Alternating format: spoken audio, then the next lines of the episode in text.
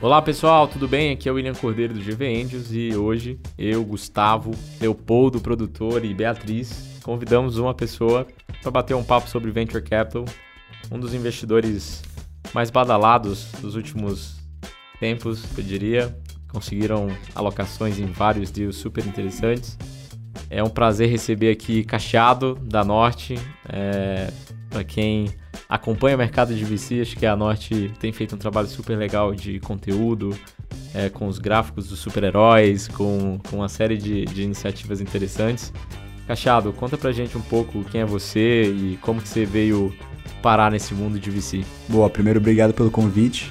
Super prazer estar aqui com vocês e contar um pouco da, da história da Norte. Cara, então é, eu sou de Manaus, fui fazer faculdade na Califórnia e lá foi meu primeiro, minha primeira exposição ao mercado de VC, né? Lá você sabe muito bem que é o principal mercado de VC do mundo. Então, cara, pude acompanhar de perto startups, fundos de VC. É, tinha alguns aluminais da minha faculdade que eram eram caras de fundos de VC e iam lá palestrar, então sempre teve na minha cabeça ali que, pô, é uma indústria super interessante e quem sabe um dia eu possa trabalhar nela, né? Mas voltei para o Brasil, fui trabalhar no mercado financeiro, então segui aquela, aquele caminho clássico de trabalhar em investment banking. Fiquei três anos no Citi. O playbook de ganhar dinheiro, voltar e fazer Exato. acontecer. Fiquei três anos no Citi, trabalhando com M&A, futuras aquisições. E em um determinado momento, queria fazer algo diferente. Lembrei de Venture Capital e comecei a ver que, cara, no Brasil era um mercado ainda bastante incipiente, mas que tinha bastante espaço para crescer. Isso foi mais ou menos no começo, no meio de 2019. Então acho que era bem num, num turning point ali em que o, mercado de VC estava começando a crescer de uma maneira mais acelerada. E foi quando eu falei para mim mesmo, não, vou tentar conversar com todo mundo da indústria que eu conheço para ver o que pode acontecer. Um ponto atrás, né? Eu sei que Manaus é um baita exportador não só de produtos, né, para o Brasil inteiro, né, mas é, de talentos para as, as escolas gringas e tudo. Acho que até tem um trabalho bem legal de um dos seus sócios, do Gabriel lá da Apply. É, como que, por que, que você pensou em ir para fora, né? E quanto que isso foi legal aí na sua carreira, quanto que isso te impactou? Porque abre horizontes, né? Boa, toda certeza. Não, essa pergunta é sensacional. É, eu estava em Manaus, meu ensino médio, e comecei a fazer aquela reflexão, como vai ser a minha vida pós, pós ensino médio, né? E vi que se eu ficasse fazendo faculdade em Manaus, eu teria pouca possibilidade de explorar outros mundos, sabe? Eu ia ficar lá, que era com certeza ser uma vida bem confortável, mas não ia ter muita chance de talvez tentar alguma coisa diferente. É, e aí foi quando veio na minha cabeça, e muito por causa do, do próprio Gabriel Benarroça, do Fora, dava palestras, essa possibilidade. E aí foi quando decidi, falei para meus pais, cara, eu vou estudar fora, tive o apoio deles e fui. E com certeza abriu muitas portas. Antes de eu sair, eu não sabia o que era mercado financeiro, eu não sabia o que era IB, eu não sabia o que era Venture Capital. Eu tinha zero noção de todo esse mundo que, querendo ou não, não, não chegava lá, porque não é um dos grandes centros dessas indústrias, né? Então foi, foi por esse motivo e, cara, como você falou, abriu horizontes e janelas que eu, que eu nunca esperava. E, e voltando para o Brasil, esse estalo de pensar em venture, né? Como que você começou a se inserir dentro disso? Onde que você começou a desenhar suas primeiras conexões e, e entrar dentro do mercado? Boa. Cara, então, principalmente por networking, é clichê falar que networking é uma das coisas mais importantes que você faz na vida. Mas quando eu decidi explorar esse mercado de venture, eu falei, não, vou falar com todo mundo que eu de alguma forma conheça que esteja inserido nesse mercado. A primeira pessoa foi o Gabriel Benarroz, que também é de Manaus, que hoje é meu sócio lá na, na Norte. Eu fui lá bater na porta dele e falar que eu estava querendo entrar nesse mundo. E ele falou, cara, eu conheço todos os fundos aqui do Brasil, tenho uma relação muito próxima, sou anjo desde 2013, 14, mas estou começando um projeto aqui interessante com alguns sócios e a gente está procurando alguém para ajudar a gente a tocar. Uhum. E foi quando ele falou do, do projeto da Norte. É só uma curiosidade também bem, bem aleatória. Uma das outras pessoas que eu falei durante esse processo de exploração foi o Patrick Sigrist, que foi o cofundador do iFood. Sim. Por coincidência, um tempo atrás, ele foi fazer um tour na minha faculdade com a filha dele que tinha passado lá. Legal. E ele, eu falei que eu tava voltando pro Brasil. Ele falou: Ah, qualquer coisa me manda uma mensagem. Então, três anos depois, eu mandei uma mensagem: Pô, tô pensando em ir pra Venture Capital, adoro ouvir sua opinião. E ele falou, foi super honesto. Ele tem uma visão bem, bem interessante sobre o, sobre o assunto. Até falou: Não, o pessoal da Norte, o Gabriel conheço, eles são estão fazendo um, um, bom projeto e pode ser um bom trabalho. É, o Patrick, eles estão mandando muito bem na Nomad, né? O negócio tá Exatamente. voando. Uma é... das investidas da Norte também. Mas, cara, esse ponto que você trouxe é legal porque Venture Capital é um negócio difícil de você entrar se você não tiver... Se você não construir networking desde cedo. Tipo, difícil... Assim, é, acho que talvez no Brasil até mais a gente tem fundos abrindo vagas, mas nos Estados Unidos é muito mais difícil você ver uma vaga aberta para um principal, associate ou partner. Uhum. É, geralmente você é convidado a participar, você foi um second timer para entrar na indústria. É, e, e, eu acho que no Brasil a gente em algum momento vai começar a transitar para isso, porque o mercado está muito diferente do que era Totalmente. em 2015, né? O que, que você vê de diferença né, do, das conversas que você teve do mercado nos Estados Unidos e, e fazendo um contraponto com o mercado no Brasil? Aonde que você pensa ou que você vê mais é, é, diferenças entre os dois? Cara, é, o mercado americano é um mercado totalmente estruturado e já maduro nesse setor, né? Você tem infinitos fundos, não infinitos, mas vários. É, a competição por deals lá é bem diferente daqui. Lá o, eu acho que tem que ter um trabalho muito, mas muito mais ativo do, do VC em ir atrás. Obviamente que nome e network importa, mas você não pode contar só com isso. Eu acho que no Brasil você ainda conta com muito nome e muito network. Aqui eu acho que o principal ativo que você tem que ter é entrada nesse mercado de tecnologia, de empreendedorismo, para poder conseguir acesso a, a bons deals. E não acho que vai chegar ao tamanho dos Estados Unidos, mas a tendência é de alguma forma convergir para como funciona lá, né? Em questão dessa, dessa parte de carreira, de entrar, é o que você falou, aqui as coisas estão se estruturando, né? Então, agora a gente está vendo muitas posições de analistas, de associates, porque os, muitos fundos novos surgindo eles estão se estruturando, enquanto lá nos Estados Unidos já está muito bem saturado e acaba indo muito por caminhos como network, ou alguém que já tenha uma segunda experiência, uma experiência prévia operacional, ou algo do tipo. Conta pra gente um pouco sobre a Norte, Cachado. O que, que é a tese, como que o negócio é, foi desenhado, né? O momento que vocês estão. Se eu puder complementar, Cachado, o é, que, que você trouxe, assim, do, né, do, dessa experiência que você teve nos Estados Unidos o que, vocês fazem diferente, assim, na Norte dos, dos VCs brasileiros? Você tava falando que os VCs brasileiros, assim, tem muito de networking e tal, mas uhum. lá no mercado americano, por ser mais competitivo, você precisa entregar mais. O que, vocês buscam entregar mais do que a média? Boa, boa boas perguntas. É, então, a Norte é uma espécie de, de fundo de founders do Brasil.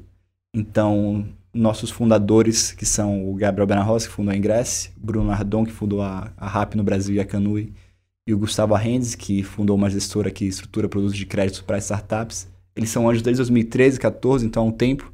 Eles perceberam que as pessoas têm mais acesso aos deals e têm mais acesso aos deals mais cedo são os insiders, são os caras que foram founders antes, conhecem os outros founders, porque geralmente founder fala com founder para trocar ideia, ver como foram as experiências, até antes de falar com fundos. Então eles perceberam, cara, é o fundador do iFood que tem acesso a muito desses super esses deals super, super interessantes. É o fundador da, da Movilio, o fundador do 99. Então, isso faz muita diferença. Porque a gente não reúne aqui um grupo de, de founders, de pessoas próximas, e faz um veículo para investir junto. Só que dessa ideia embrionária surgiu esse fundo de founders que a Norte fez. É, então a gente começou mais ou menos no, no meio de 19, foi quando eu entrei com eles, eu entrei no D0 para ajudar a estruturar todo, todo Quando tudo era mato. Exatamente, era mato.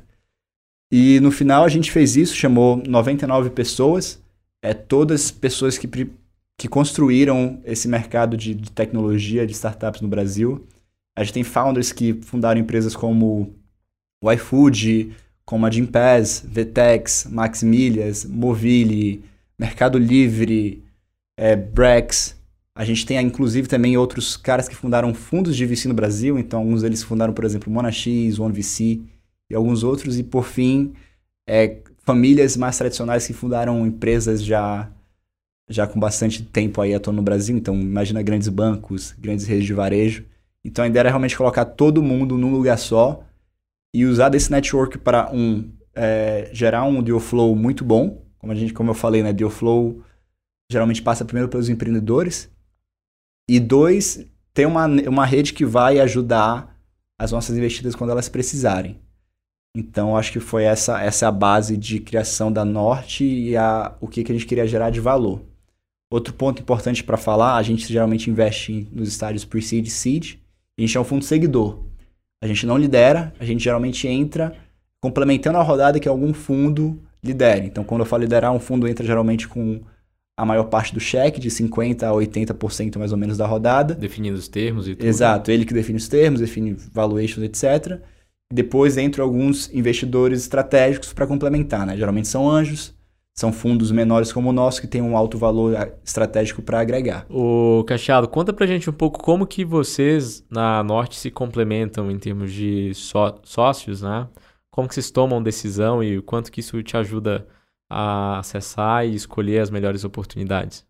Boa, essa última pergunta, porque acho que até de uma forma sem querer, nós, nós quatro na Norte, a gente se complementa muito. Então, por exemplo, Bruno Ardon, ex-rap, ex-canui, agora está no Gestão 4.0. É um cara super analítico. É... Conhece um pouquinho de growth, né? Conhece um pouquinho de growth, né? Só um pouquinho.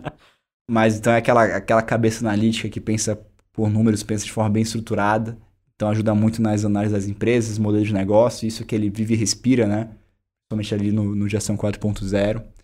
É, o Gustavo já é um cara muito muito captador de muito de relacionamento, então ajuda muito a gente a abrir portas, abrir portas com empresas, abrir portas com empresas que, por exemplo, tinham rodadas fechadas e viram valor na gente e deixaram a gente investir depois, ajuda a gente com, com investidores, é aquele cara que não tem papa na língua, que, que vai atrás de tudo e consegue muita coisa. O Gabriel, aquele cara cria de Stanford, bem meticuloso, processual, entende muito do que ele faz, entende muito do mercado de rodada. Ele na Ingress captou muitas rodadas já de várias formas. Então ele, eles conseguem muito ajudar as empresas nesse aspecto, que como a gente falou antes, é um aspecto primordial aí para qualquer sobre, pra sobrevivência de, de, qualquer startup no, no mercado. E eu acho que eu consigo complementar com esse meu background de, de mercado financeiro, de conseguir colocar é, mão na massa, conseguir é colocar as coisas andando e como eles, todos eles ainda estão no próprio negócio deles, eles ainda são empreendedores, eu sou meio que o elo que conecta tudo e faz o, o bom de andar lá na Norte. O que, que é a entrega da Norte para as investidas, né? Então, como você está acompanhando as rodadas, como que você consegue é, entregar valor além do, do, seu cheque? Boa, ótima pergunta também. É, a gente tem um número grande de investidas, como a gente investe cedo, a gente é, tenta investir um número um pouquinho maior do que um VC que, por exemplo, entra num Série A. Então a gente tenta ajudar principalmente com coisas que não nos demandem muito tempo. A gente não vai ser o fundo que vai ficar ali lado a lado do empreendedor, com alguma, ajudar alguma parte mais operacional. Então coisas que não demandem muito tempo, mas que gerem um alto valor agregado caso elas deem certo. Então a gente tenta ajudar principalmente por três vias. Uma, ajudar o empreendedor na geração de receita.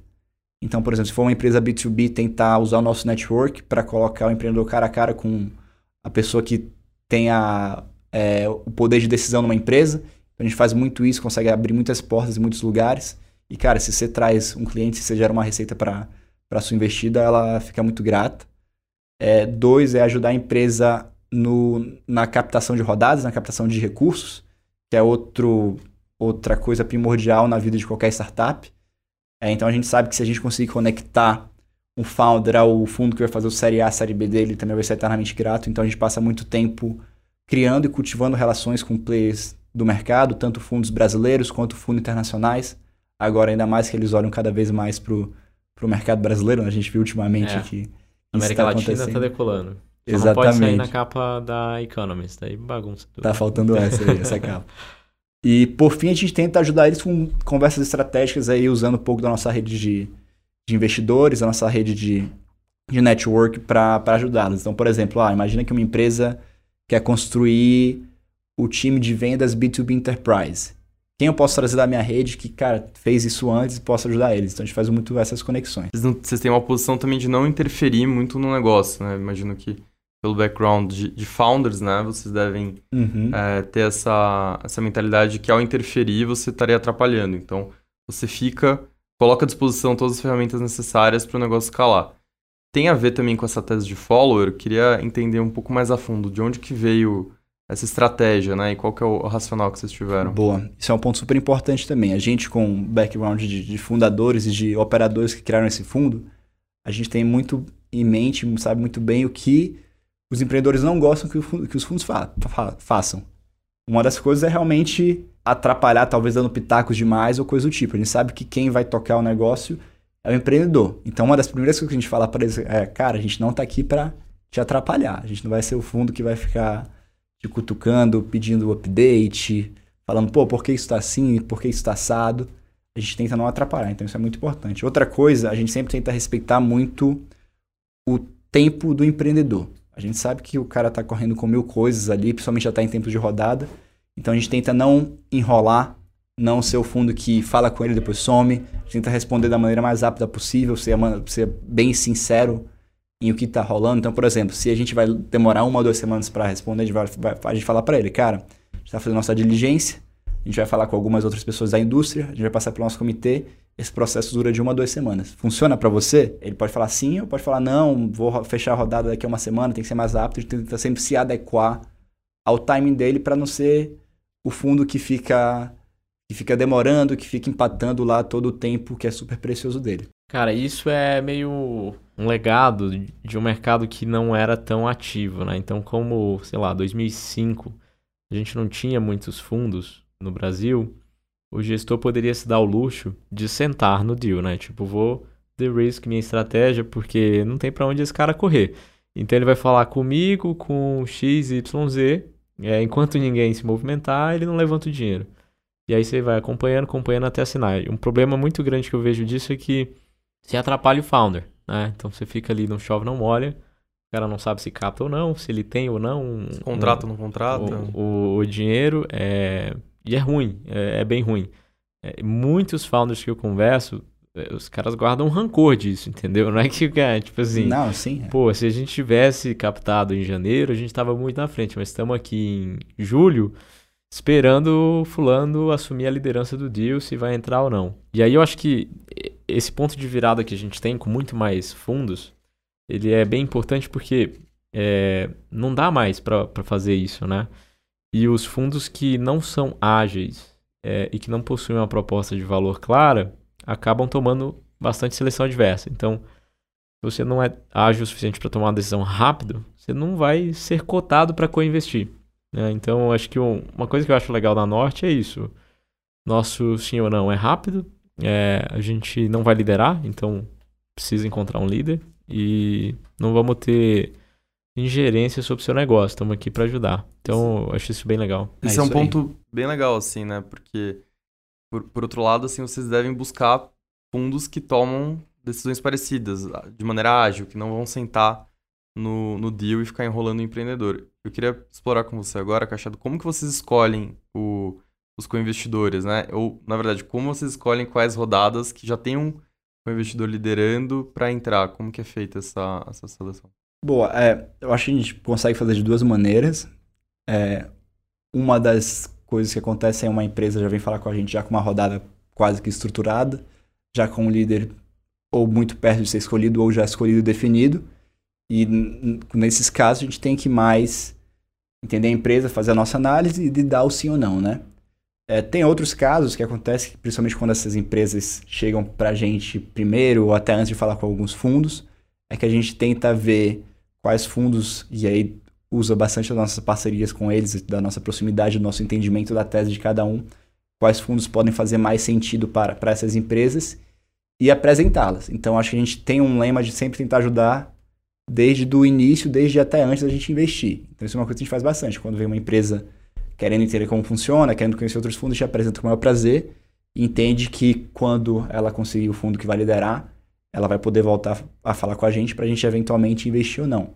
Se a empresa não falar com a gente, não voltar, acho que é até um sinal que a gente não deveria nem investir, porque a gente ajudou bastante, depois a pessoa não retribui essa ajuda, é um, é um mau sinal de comportamento, né?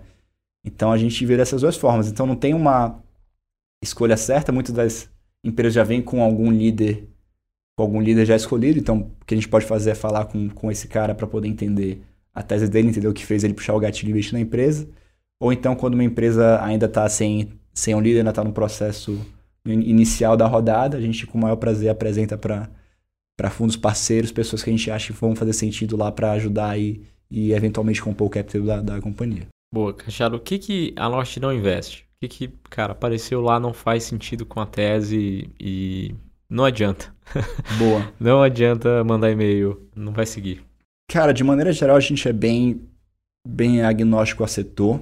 A gente não gosta de investir nos estágios mais iniciais, então empresas mais avançadas, mesmo que modelos de negócio muito bons, a gente tende a não investir, porque a nossa tese é, é no estágio inicial. Mas tirando isso, eu acho que a empresa tem que ser, tem que ser de alguma forma de tecnologia, então ela tem que ser capaz de, de crescer de uma maneira rápida, escalar de uma maneira rápida para em um, um curto período de tempo conseguir um, um tamanho bom o suficiente para justificar o risco que a gente toma e que a gente consiga eventuais retornos que uma indústria de VC pratica. Mas eu acho que isso é bem, bem tradicional de, de qualquer VC, né? Não é nada específico a norte. E eu acho que também tem os outros, é, as outras bandeiras amarelas ou vermelhas que qualquer VC olha. Então, a gente gosta que os founders estejam já full time na operação. A gente gosta que tenha um cap table saudável, que os founders ainda tenham bastante, bastante participação na empresa, para que eles sejam muito bem alinhados esse tipo de coisa, mas eu acho que nada nada específico ou do outro mundo. Então, contanto que estejam no, no early stage é, e contanto que estejam com essas características, essas características que qualquer VC olha, a gente, a gente olha também. Cachado, e o que, que vocês não investiram e hoje se arrependem, né? A famosa, famoso portfólio negativo dos VCs. Boa. A famosa dor de cotovelo que todo, todo VC tem aí. Cara, eu acho que todo mundo, todo eu, eu VC... chamo de dor de couro, meu. todo VC deve ter alguém, a gente ainda tá começando a nossa história, então provavelmente vão ser mais casos no futuro. Alguns que eu lembre, um é a Motu, de aluguel, aluguel de motos para motoristas de, de aplicativo, principalmente. É a Cove das motos. A Cove das motos, exatamente. Esse foi um dia que a gente falou super no começo. Gostamos bastante do founder, mas a gente achou... Viu na época umas dificuldades no mercado e preferimos não, não investir. Eles, desde então, mandaram super bem, cresceram bastante. A pandemia também foi um fator que, que ajudou muito o modelo de negócio, mas hoje você vê aí na rua várias, várias motos Mutu. Eles conseguiram captar boas rodadas, então foi, foi um caso que, que a gente acabou passando. Outro que eu posso falar aqui é a conta simples. De... Essa, essa a gente também. É. Lá ah, no começo, quando chamava Bank ainda. A gente falou com ele nessa época. Tog mandou um e-mail. A gente falou com ele nessa época também. Então faz é, cartões corporativos para startups, para empresas e também um sistema de, de, gestão deles. Então, isso é uma dor. Se você falar com qualquer empreendedor, tem. Perguntei aí, foi, conseguiu abrir uma conta lá no, no bancão, no Itaú Bradesco? Conseguir um cartão de crédito é um parto, é impossível. Assim. Exatamente. Até nossa, né? Ah, cara, todo mundo tem isso. Exatamente. Também estão hum, mandando super bem, crescendo muito, captaram lá com IC. É, pessoal muito bom. Mas é, faz, faz parte, né? É, faz parte. E vai, e vai ter mais um monte de empresa, provavelmente. Que a gente não sabe ainda. Exatamente. Né? Então, fala pra gente dos deals legais, os deals que vocês fizeram mais interessantes, se você puder destacar. Boa, vou falar de alguns. Coincidentemente, duas empresas do nosso portfólio anunciaram rodada hoje. Então eu vou até puxar essa sardinha e falar delas. Uma é a Gabriel, uma startup de, de segurança que, que fornece câmeras com tecnologia na nuvem, com, com um custo bem mais baixo do que do que opções atuais e que criam um efeito de rede, porque se você tem um determinado bairro, você coloca várias câmeras da Gabriel nos vários condomínios, apartamentos, você consegue cobrir toda a rua e você tem um, um sistema de segurança bem mais amplo do que se você só tivesse a câmera no seu, no seu condomínio, né? Então esse é o caso que a gente investiu nele super no começo, conhecemos e acreditamos os meninos logo quando eles começaram a empresa e hoje conseguiram captar um, um Série A com, com SoftBank e outros grandes investidores. Um caso, caso muito legal. O outro é a própria Tribe, que captou um, um Series B hoje, é, também resolvendo um problema enorme. Isso acho que vale até, vale até comentar. As duas estão resolvendo um problema muito grande, específico para o Brasil, né? Gabriel, segurança pública, a gente sabe que é um problema enorme e que o brasileiro gasta muito com isso. É, e a Tribe resolvendo o problema de ter mão de obra técnica, ter programadores que a gente tem hoje um super gap. A gente aqui inserido nesse mercado de, de startup, a gente sabe que uma das dores principais dos empreendedores é conseguir desenvolvedores, conseguir mão de obra é, técnica, e a Tribe está fazendo um curso com que as pessoas, de maneira acelerada, então menos tempo do que uma faculdade de quatro anos, consigam, consigam ter essa expertise e também não precisando pagar o curso até que elas sejam empregadas. Então, Sabe o modelo. No, no começo da. Quando, quando o Eric tava começando o Gabriel, a gente marcou um café lá em Pinheiros. Eu falei, pô, e aí? Como que vai ser o business? Ele, bom, a gente vai começar no lugar óbvio, né? No Rio de Janeiro. e de lá a gente vai expandir pro Brasil. Então, quem nunca teve é, problemas no Rio, né? Exatamente. Mas então, então, isso é legal. voltando, então são duas. A Tribe agora anunciou um Series B. Então, super bem também. E são duas empresas que a gente é, investiu super no começo e que estavam tentando resolver problemas muito grandes do Brasil. Então, essa é uma das coisas que a gente tenta fazer muito, né? O Brasil é um país enorme, um mercado muito grande, mas com vários problemas e várias questões a serem resolvidas em várias áreas. Então, dá para usar tecnologia para tentar, de alguma forma, resolver esses problemas. E isso é uma das coisas que, é, que driva muito os nossos investimentos. Então, esses são duas, dois ótimos exemplos que anunciaram a rodada hoje. E uma última que, que veio na minha cabeça agora, já que a gente falou de, de grandes problemas do Brasil, é a COV. A COV que anunciou a rodada recente agora. É, eles estão fazendo. São uma, uma locadora de carros que oferece carros para motorista de aplicativo. É, esses caras, eles têm um grande problema que eles. Acho que esse dia a gente literalmente pegou carona. Boa, esses estavam sem sempre Esse foi bom. Esses motoristas geralmente não, não têm fácil acesso a crédito. Então eles. Super difícil para eles comprarem um carro, por exemplo. As locadoras mais tradicionais têm vários vários vetos para eles, então muito difícil também eles pegarem carros com as locadoras mais tradicionais. Então a COV conseguiu crescer bastante oferecendo serviço para esses motoristas que a gente sabe muito bem, né, que desde a entrada do Uber aqui virou uma, uma indústria enorme, principalmente na, na, na crise que a gente teve lá em 2013, 2014, muitas pessoas que perderam emprego foram foram trabalhar como, como motoristas e hoje é um, é um grande setor aí de, que gera, gera renda para o Brasil, né? E Cachado, que, que mercados ou que mercado vocês estão olhando com especial atenção, né? Muita gente está falando de, de cannabis, é, não sei quão, quão perto isso aí tá, de repente é, plant-based food. O que, que vocês olham como um, um baita mercado, estão analisando e querem, estão só esperando a oportunidade certa para atacar? É, cannabis é um mercado que a gente está estudando agora, literalmente, então talvez se você me perguntasse daqui a duas semanas eu teria mais propriedade para falar mas a gente, a gente sabe que é um mercado enorme. É, se você olhar os Estados Unidos, você vê que lá já está esse mercado super desenvolvido, com várias empresas atuando nele, várias empresas privadas, legais, normais. A gente vê que o Brasil vai caminhar para isso também, tá? A gente investiu em algumas empresas plant-based, já acredita nesse mercado, a gente vê que as pessoas são cada vez mais dando mais importância ao que elas comem, à saúde, de onde vêm as coisas. Então a gente é um mercado que deve crescer bastante. E um outro mercado que vale, vale mencionar é o mercado de health techs. O health tech, todo mundo, todos os fundos acreditam que é um mercado enorme, um mercado com vários problemas, vários conflitos de interesse internos e principalmente no Brasil, né?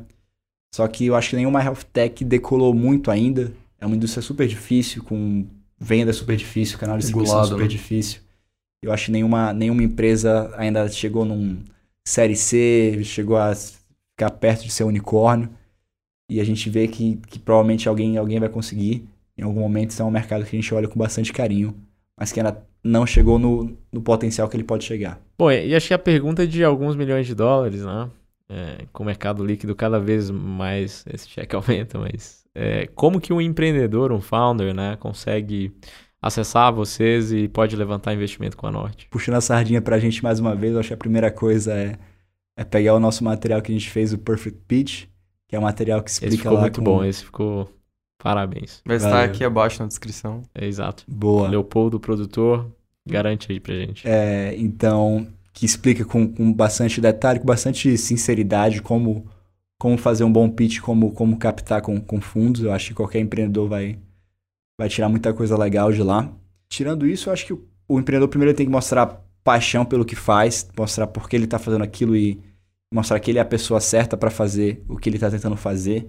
Ele tem que mostrar, se ele conseguiu de alguma forma já mostrar que existe um, um fit do mercado para o que ele está fazendo, seja através de receita, através de, de uma versão beta, algo do tipo, isso é, é super importante. Eu acho que, tem que ele tem que entender como funciona esse mercado de VC, é, com quais são os players, o que, é que eles gostam, como eles estão atuando. Eu acho que ele, isso vai ajudar muito qualquer empreendedor se ele já chegar com, com fundos, com anjos, entendendo como funciona esse jogo, né? E o que, que ele quer mostrar para cada um com que ele tá falando.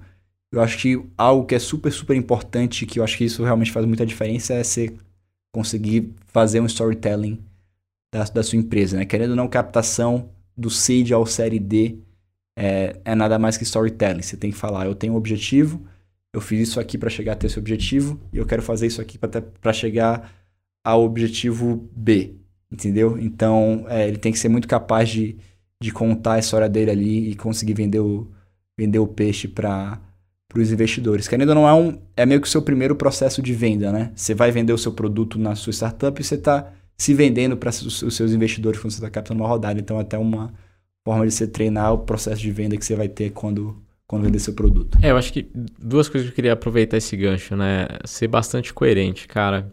Tem um erro que alguns empreendedores insistem de, tipo assim, de tentar criar um FOMO forçado. De, tipo, tô falando com fundo X, Y, Z, mas não tem nada alinhado, né? Só marcou um papo. É... E também tem uma dica que, tipo assim, geralmente são as piores empresas que, que eu acabo conversando. É quando o empreendedor encontra um banker para fazer a rodada dele, né? Acho que esse é o pior caso. Um, alguém que, que conecta e ganha um fee em cima sobre a rodada, um assessor. enfim, no, no primeiro cheque. E o motivo disso não funcionar é porque a gente está avaliando sua capacidade de levantar dinheiro.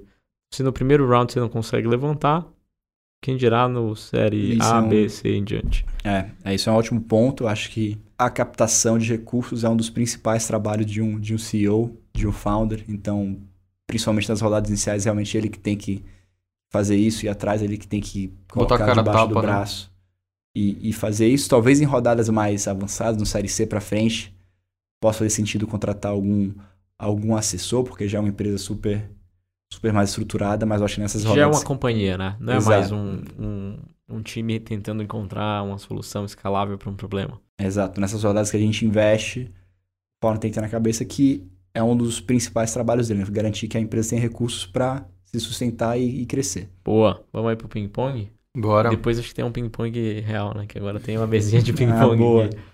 Cachado, o que, que você tá lendo, cara? Se você puder dividir umas dicas entre profissionalmente, pessoalmente, uns romances, umas poesias. Boa. Conta pra gente. Profissional, é... eu li recentemente um livro chamado Seven Powers. Acho que isso para qualquer pessoa que queira entender mais sobre VC e sobre como as empresas têm sucesso a longo prazo, acho que é um livro essencial. Ele ele mostra, e aí é bem interessante, eu sou economista, então também gostei bastante, ele mostra através de modelos econômicos como empresas conseguiram vantagens competitivas em relação a outras empresas do mercado. Então, o que, que fez elas crescerem absurdamente e realmente criarem uma barreira de entrada que outros players, outras empresas não conseguiram alcançá-las por um determinado período de tempo. Então, isso eu acho que é um livro super essencial, super bem explicativo sobre como, uma empresa consegue se diferenciar. Isso é bem legal é, aproveitando mais esse lado profissional que você perguntou, e aí já apontando para quem para quem quer e tem interesse em entrar na área de, de Venture Capital, eu indicaria mais dois livros. O outro é From Zero to One, 0 a 1, Peter Thiel, manifesto aí do, do, do, Silicon Valley, né? Ele conta ali como, como também um pouquinho como se diferenciar e que é uma coisa que realmente muda paradigmas, muda, muda indústrias, então realmente criar algo do 0 a 1 e não do, do 1 ao N, como ele fala, né? Então esse é outro livro que, que é muito bom de ler. E eu acho que outro livro que é mais, talvez mais técnico, é o Venture Deals. Não sei se você já leu esse. Nossa, é bem ah, denso, esse, né? Isso é muito. É a Bíblia do Gustavo, né? Ah, esse é? é muito bom. Ele chegou aqui com direito tributário e. direito, não, como chama? Societário e Venture Deals da outra mão. Então, é um esse... livro difícil de ler, mas Sim. necessário. Né? Conta o beabá do, do Venture Capital, como funcionam as, as rodadas, como funcionam as documentações. Todas as cláusulas, todos cláusulas, os termos. As principais cláusulas, os principais termos. Então é, é meio que o Venture Capital 101. Eu acho que qualquer pessoa que, que pense em entrar na, na indústria vai, vale ler com certeza. E um, um livro que eu tô lendo mais do, do lado pessoal é o Almanac do Naval. O founder da, da Angel List, que é um empreendedor indiano já de, de muito sucesso. Ele tem uma visão bem, bem única e interessante de de como ter sucesso na vida, não só financeiro, mas também pessoal, de como, como alcançar a felicidade.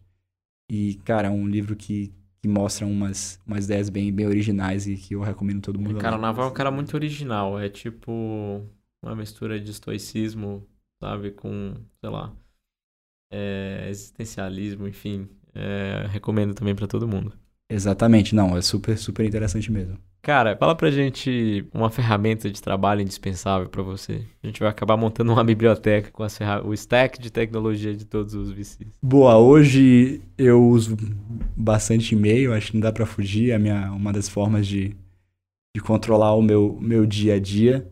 Uma outra ferramenta, talvez seja um pouquinho diferente, é um, é um aplicativo chamado Things, que é ali que eu controlo os meus tudos diários, é um aplicativo super, super fácil de usar, em que, tipo, eu tento me... Qualquer coisinha que eu lembre de fazer de tudo, eu coloco lá e toda manhã eu acesso ele pra, pra, pra lembrar. Eu acho que é uma forma fácil de, de não deixar as coisas passarem, né? A gente acaba tendo muita coisa no nosso dia a dia, então ser capaz de, tipo, de criar uma disciplina de falar, não, se, eu, se eu falei que ia falar, fazer uma coisa, realmente vou fazer e ele me ajuda bastante.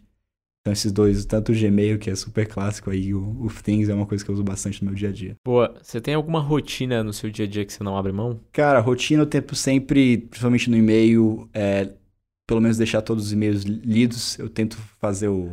chegar no, no Inbox sonho zero? de ter o inbox zero, mas isso é sempre muito difícil de alcançar. Acho que no meu tempo da Norte aí, se eu conseguir umas três, quatro vezes, foi, foi muito, mas é, é uma maneira de, de você controlar o seu dia a dia. Então, pelo menos ler todos os e-mails o dia antes de, de dormir, de ir pro outro dia, é uma das coisas que eu faço bastante. O Cachado provavelmente deve ter tido uma pessoa, ou mais de uma pessoa, que serviu como inspiração pra você, ou que te ajudou bastante a chegar até aqui.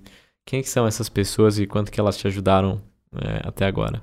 Boa. Bom, primeiro eu acho que eu vou, vou falar do meu pai, que é um, é um grande exemplo pra mim. Como é que chama ele? Henry, o nome dele. Nome meio, meio gringo. É, ele com... Cara, 19 anos ele assumiu uma pequena empresa que o que meu avô tinha fundado, porque meu avô faleceu, então sem faculdade, sem nada, conseguiu é, tocar a empresa e garantir o sustento da família.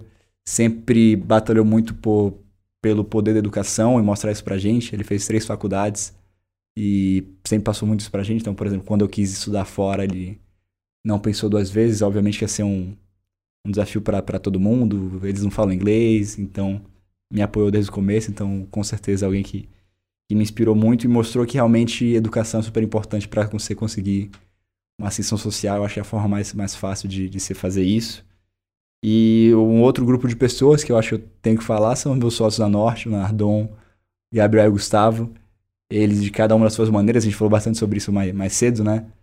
É, mostraram, tipo, que o que a gente consegue fazer, então conseguiram criar empresas do, do zero, cresceram bastante elas e mostram no dia a dia como, como se lida com pessoas, como, como se vende coisas, como se analisa. É uma, eu meio tenho a sorte de pegar um pouquinho do, do talento dos três e aplicar aí da melhor forma possível para para fazer a Norte acontecer junto com eles. E pra quem tá, tá começando agora, assim, quer entrar no mercado de VC, você tava falando um pouco de networking, né? Como fazer essa engenharia reversa aí que você fez? Tipo, pô, tal pessoa que eu falei, encontrei no evento lá atrás. Que que, sei lá, não tem uma fórmula mágica, mas como começar assim, né? Que- Quero empreender, quero é, fundar meu negócio, como encontrar outros founders alinhados, o que que eu devo fazer? Cara, aí é muito manual aí do, do network, eu diria. Então, tentar usar a sua rede, ver quem, quem já empreendeu, quem já está começando algo, ir atrás, puxar uma conversa, pedir conselho, pedir ajuda. Eu acho que o, o ser humano gosta de ajudar os outros e gosta de. E até um, é um pouco de um play de ego, né? Poxa, alguém tá chegando comigo e pedindo uma ajuda para alguma coisa. Então, as pessoas, de maneira geral, gostam de, de ajudar as outras pessoas. Então, acho que sempre ir num, num caminho de pedir conselhos e ajuda funciona muito. O famoso cold call é, funciona também, então usar o code call. LinkedIn da vida, ver com quem você quer falar, explicar por que você quer falar com ele. É, as pessoas, pelo menos eu, eu respeito bastante quando alguém sai da sua zona de conforto e vai mandar um e-mail para alguém desconhecido, mandar uma mensagem para alguém desconhecido porque quer quer fazer algo na vida, seja empreender, seja entrar em um VC. Então, pelo menos eu, quando alguém faz isso comigo, eu falo, não, respeito bastante, vou tentar bater um papo com esse cara. Então, acho que essas são as formas, mas o, é o famoso network no fim do dia, né? Então, Você sai um pouquinho da zona de conforto para ir atrás de pessoas que talvez você não conheça, mas que possam ajudar muito no que você quer fazer. Bom, Cachado, muito obrigado aqui. Acho que foi um episódio sensacional. Espero que a gente faça muitos deals juntos, né? Aqui o Juventus do Norte, futuro. É, com a gente liderando, com a gente acompanhando, outros fundos, enfim, o importante é estar junto. Eu acho que tem dicas valiosas aqui para você que quer, quer empreender ou já está empreendendo, quer montar um pitch deck, quer levantar uma rodada, tem muita coisa. E é isso, né, Will? É e aí, vamos nessa. Obrigado pela. Obrigado pela você, foi um prazer.